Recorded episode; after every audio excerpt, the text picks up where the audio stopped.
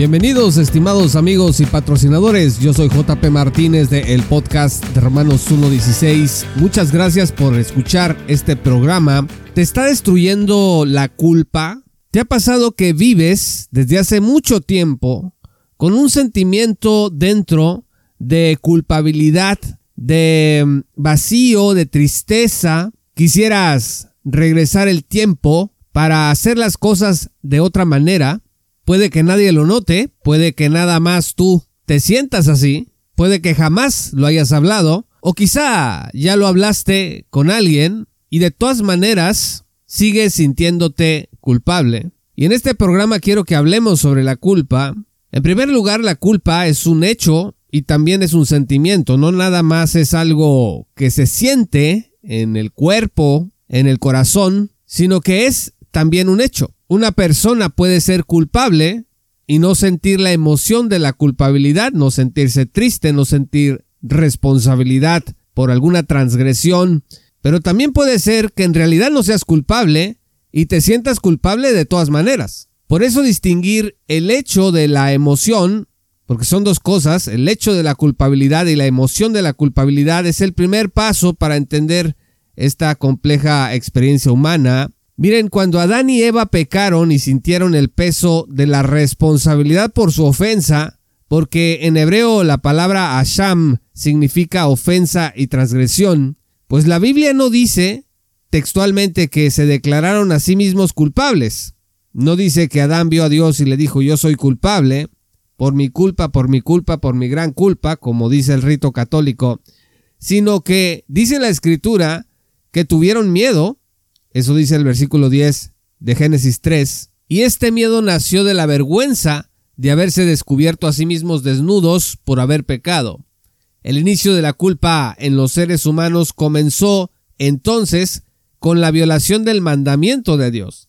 Sin pecado jamás hubiese habido culpa u ofensa, y sin culpa y ofensa jamás hubiese existido el miedo ni la vergüenza. La culpa como transgresión no comenzó, sin embargo, con el hombre, inició con Satanás cuando se rebeló contra su creador.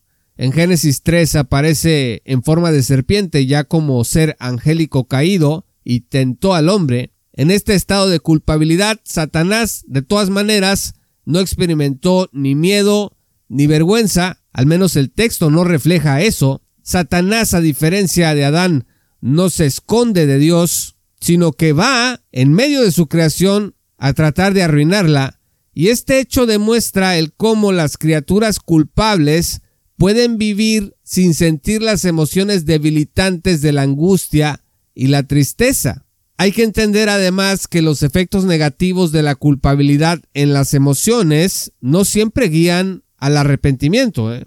Cuando Caín mató a su hermano, fue culpable por ello y sintió el peso del juicio de Dios sobre su vida. Allí en Génesis 3, versículos 13 al 14, Caín dice que su castigo es demasiado, es muy grande para soportarlo, reconoce que Dios lo ha arrojado de la superficie de la tierra, reconoce que se va a tener que esconder, que va a ser vagabundo, que va a ser errante, y tiene miedo de que lo vayan a matar. Ahora, Después de sentir la consecuencia de su culpabilidad, Caín se arrepintió de su pecado. La Biblia dice que no.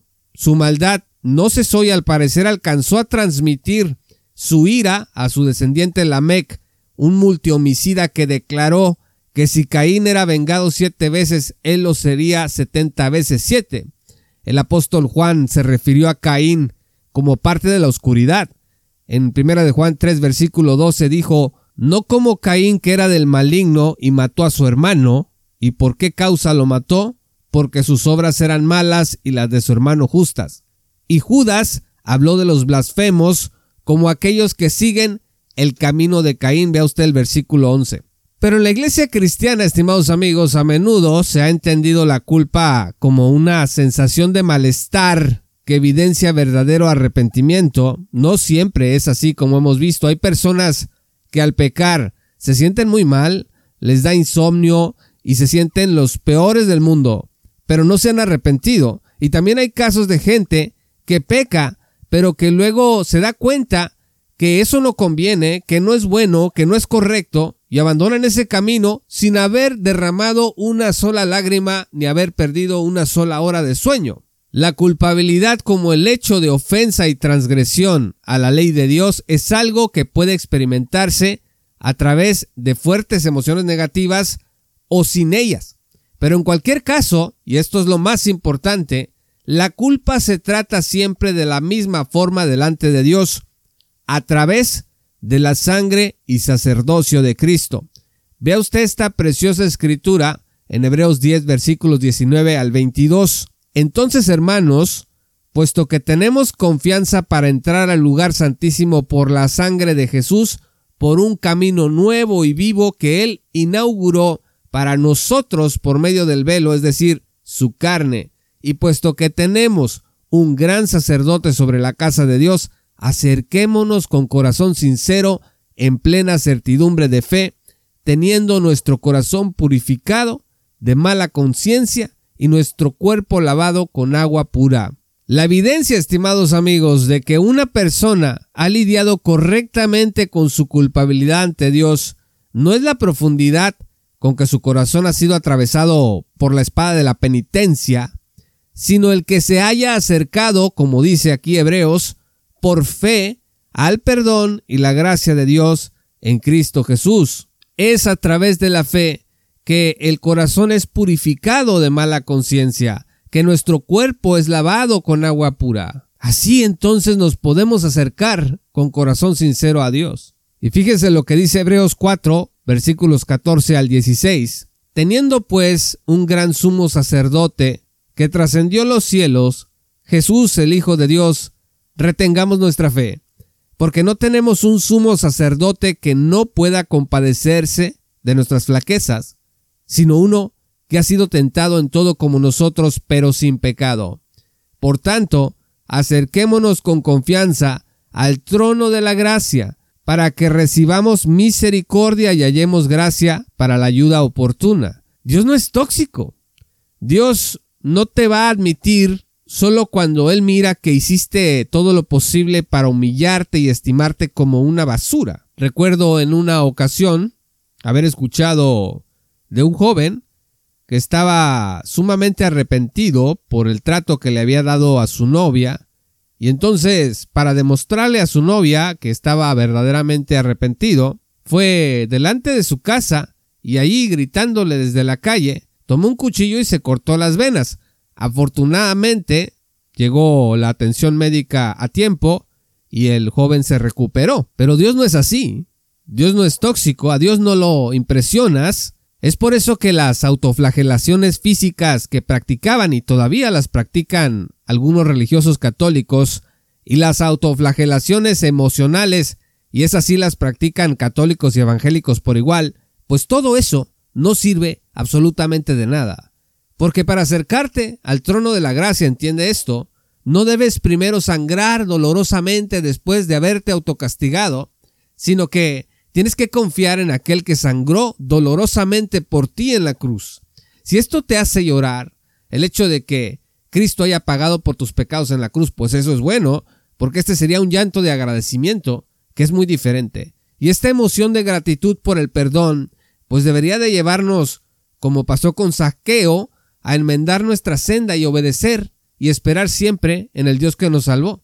Así que si hemos pecado y llega la tristeza por la culpa, si pecamos en el pasado y todavía tenemos la tristeza arrastrando, a veces pueden pasar décadas y la seguimos cargando, pues no debemos quedarnos allí, porque esa no es la voluntad de Dios, sino que la voluntad de Dios es nuestra salvación.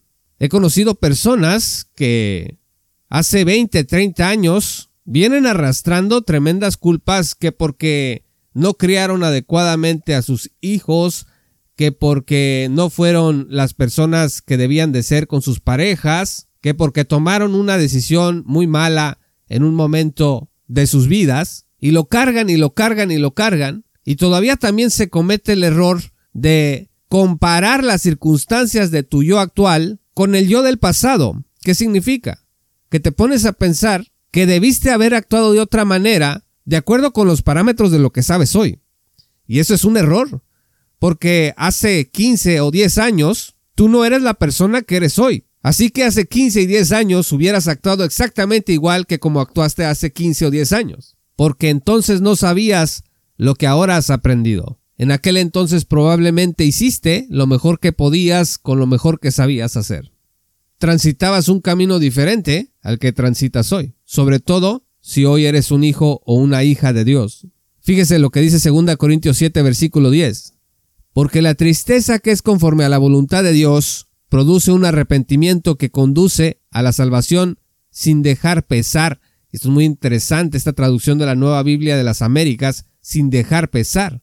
El pesar se irá de tu vida si la tristeza que tienes delante de Dios es conforme a su voluntad. El Salmo 119, versículo 71 dice, Bueno es para mí ser afligido, para que aprenda tus estatutos.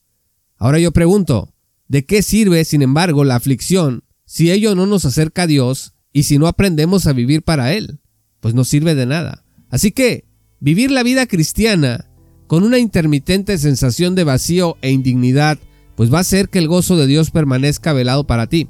Si el peso de la culpa yace en nuestro corazón por haber pecado, esa culpa pues nos quiere llevar a confiar en el Dios que nos ama. La culpa no está allí para destruir nuestros días y nuestra paz, sino para ayudarnos a dar pasos en una mejor dirección. Por ello, si el día de hoy tú permaneces atormentado y asediado por la culpabilidad, ya sea que tengas una semana, o 10 años, o 20 o 30 años, tú no has tratado la culpa bíblicamente. Y ten cuidado, ¿eh? porque Satanás está aprovechando de ti. No se lo permitas. Ven a Cristo. Primero de Juan 2, versículo 2 dice que Él mismo es la propiciación por nuestros pecados. ¿Qué significa propiciación? Que en Cristo tu pecado ha sido extinguido delante de Dios. Ya no existe más. Ante los ojos de Dios ese pecado ha desaparecido. Y dice el versículo que no es solamente por nuestros pecados que Cristo hizo propiciación, sino también por los del mundo entero.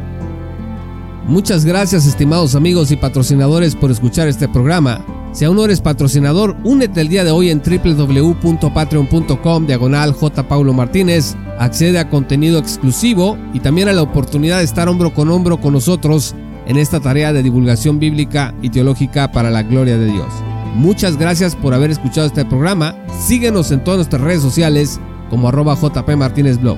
Gracias y que el Señor los bendiga hasta que volvamos a encontrarnos.